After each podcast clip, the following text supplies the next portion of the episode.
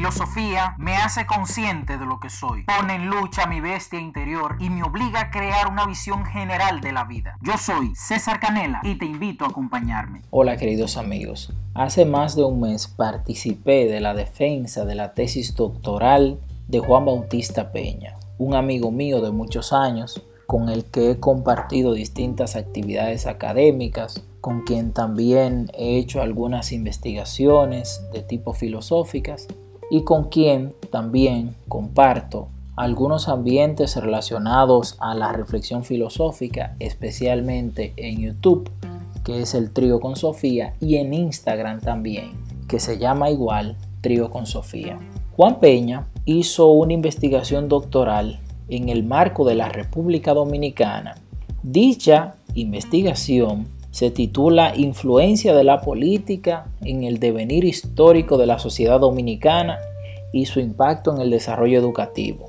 Propuesta para superar el estancamiento sociopolítico con una educación desde la filosofía. Lo que pretendió él en su investigación fue mostrar la importancia de la filosofía para nosotros construir una nación, un espacio más profundo, más crítico, más aterrizado, que pueda ayudarnos a superar esa, esa crisis, ese estancamiento en nuestra sociedad. Partiendo de esa defensa, pues yo decidí escribir un artículo, La necesidad de la filosofía en la educación dominicana.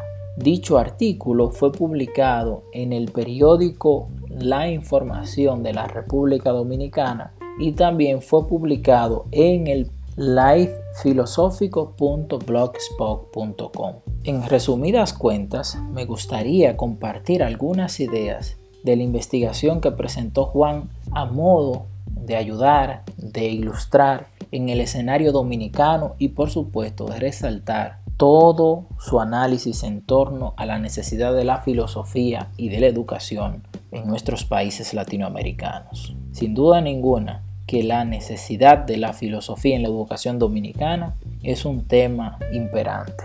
Dijo José Ortega y Gasset, filósofo español sumamente brillante, que particularmente a mí me atrae mucho, dice José Ortega, cito, queda usted en entera libertad de elegir entre estas dos cosas, o ser un filósofo o ser un sonámbulo. Pues está claro que aquella persona que se niega a la reflexión de alguna manera es un sonámbulo en la existencia.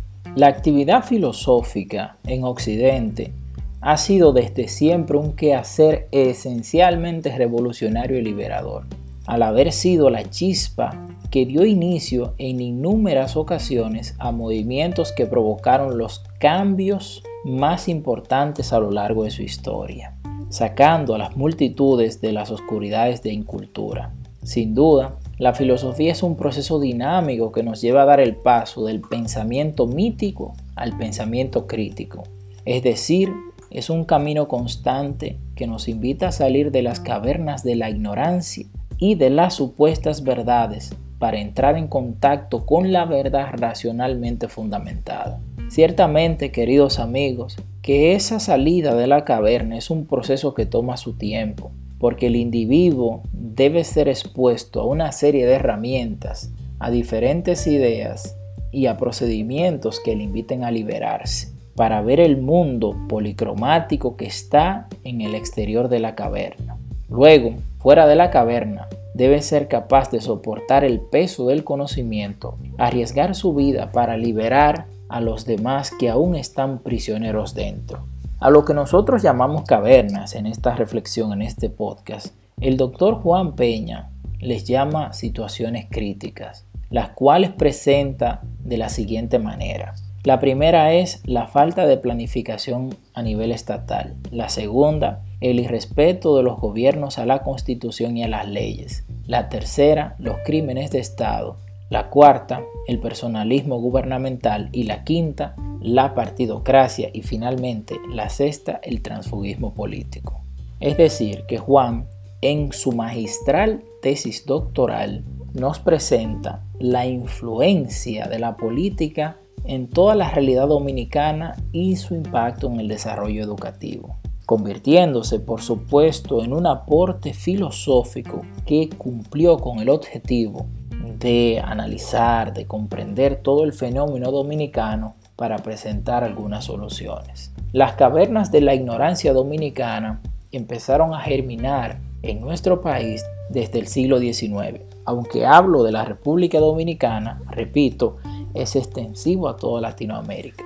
En primer lugar, estas cavernas empezaron a tener realidad en el siglo XIX porque se rechazó por miedo o desconocimiento la educación humanista ostosiana, la cual pudo haber aportado mayor desarrollo intelectual. Peor aún, los aportes educativos de Hostos quedaron definitivamente marginados en el siglo XX, especialmente por el dogmatismo religioso imperante instalándose una educación menos científica y menos crítica que castigaba la disidencia intelectual. Esto queda demostrado en la fundamentación histórica de las mencionadas cavernas o situaciones críticas que el autor realiza al constatar que a lo largo de la historia dominicana, especialmente en los últimos 100 años, nuestra nación ha caído en un círculo vicioso que se consolidó con las dos intervenciones militares estadounidenses. La primera de 1916 a 1924,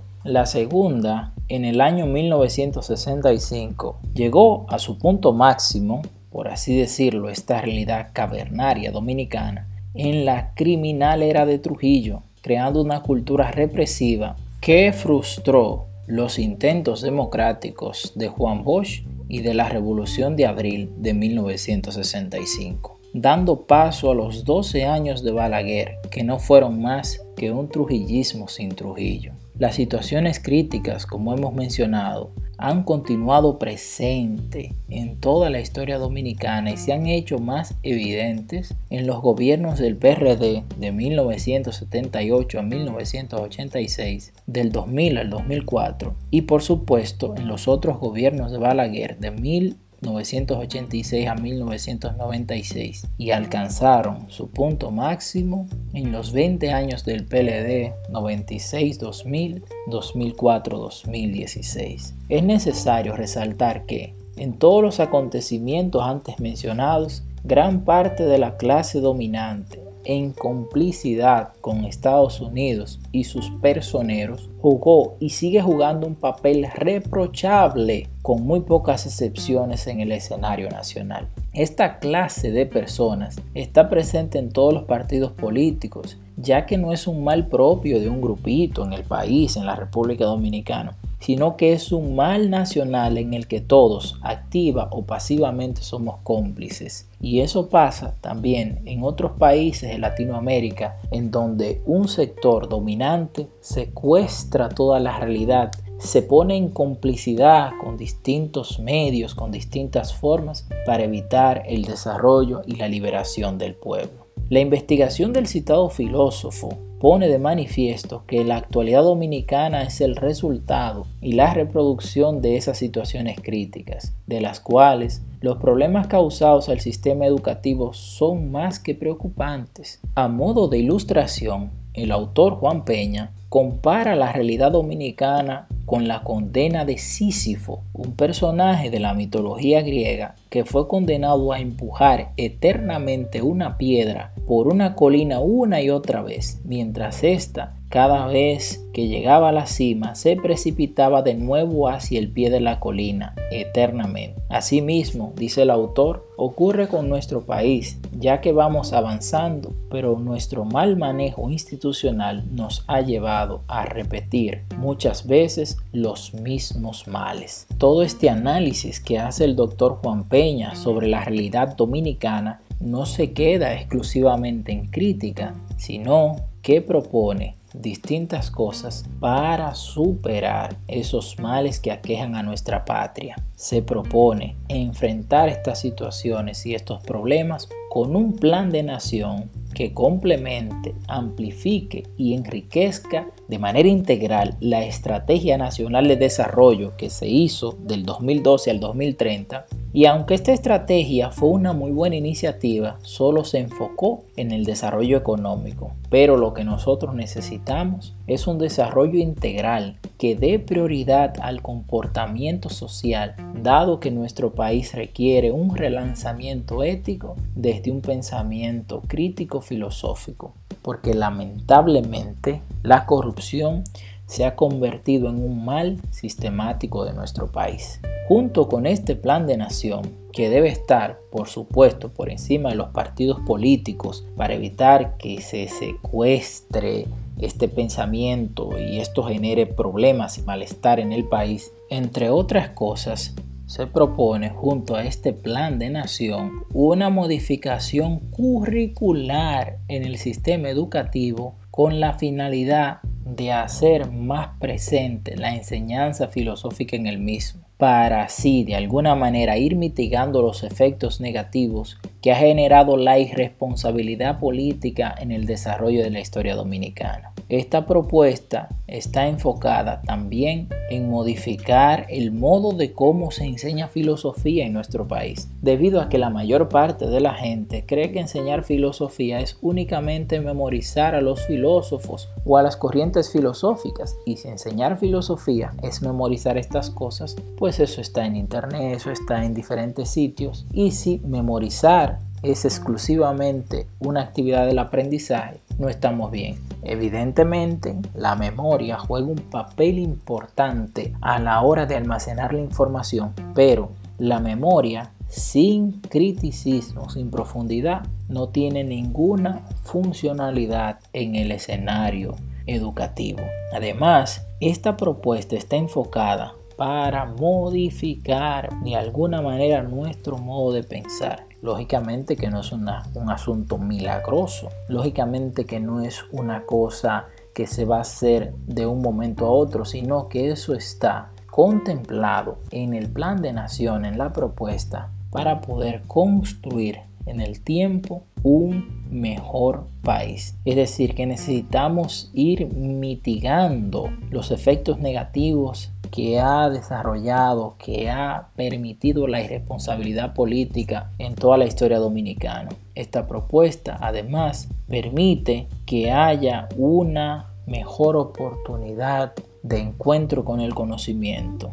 Finalmente, lo que se propone es un entrenamiento del pensamiento crítico, pero no solo en los estudiantes que están en secundaria, sino en toda la estructura educativa desde los más pequeñitos hasta los más adultos de la educación superior. Cabe destacar que en República Dominicana, en cuarto de secundaria, para la salida optativa de humanidades y ciencias sociales, el currículum educativo intenta promover la filosofía con el curso titulado Filosofía Social y Pensamiento Dominicano, que parece genial. Además de que hace hincapié en que se debe dar prioridad al pensamiento crítico. Es interesante, la verdad. El contenido para este curso es, bueno, es llamativo, pero queda en la periferia al no fomentar de manera integral ni sistemática la importancia del pensamiento y de la actividad filosófica. Esta iniciativa curricular del Estado Dominicano, pienso yo, podría ser el inicio de una presencia más activa del pensamiento filosófico en nuestro país. Necesitamos trabajar desde ya en la instauración de un modelo educativo más crítico, científico y filosófico. Desde mi perspectiva, esta investigación doctoral que se titula Influencia de la política en el devenir histórico de la sociedad dominicana y su impacto en el desarrollo educativo, propuesta para superar el estancamiento sociopolítico con una educación desde la filosofía que ha sido defendida por Juan Peña, es una redacción que se desarrolla de acuerdo a las etapas de la dialéctica. La primera parte es la tesis, que habla de la realidad dominicana. La segunda parte es la antítesis, que es el análisis filosófico de esa realidad antes expuesta. Y la tercera es la síntesis, que son las propuestas para superar a largo plazo los males que se han presentado. Los tres momentos de esta tesis son en su forma integral un aporte sin precedentes a la sociedad del conocimiento universal desde la República Dominicana. Los doctores que valoraron la tesis en cuestión la catalogaron como un aporte que puede ser extendido a Latinoamérica por la realidad similar de nuestros países. Además, la estimaron como una tesis atrevida y valiente, a consecuencia de que hace de la filosofía una actividad práctica que denuncia con evidencia racional los males de una sociedad y propone posibles soluciones para mitigar los males denunciados. Es importante destacar que este trabajo de investigación estuvo bajo la dirección del renombrado profesor de la Universidad del País Vasco, el doctor José Ignacio Galparzoro Ruiz, quien tiene anotado en su hoja de vida numerosos aportes a la educación de Latinoamérica. Debo decir, al concluir, que me queda una vez más la enseñanza de que el desarrollo de los pueblos se inicia, se escribe, se mantiene y se proyecta con la educación, desde la educación y a través de la educación. Y no cualquier educación, sino una educación que fomente el pensamiento crítico, científico, libre y filosófico. Queridos amigos, muchas gracias por su tiempo, por su espacio. Gracias por escuchar esta reflexión en torno a la tesis doctoral del querido amigo y hermano Juan Peña. A todos les extiendo un fuerte abrazo y deseo que la filosofía les acompañe. Hasta la próxima.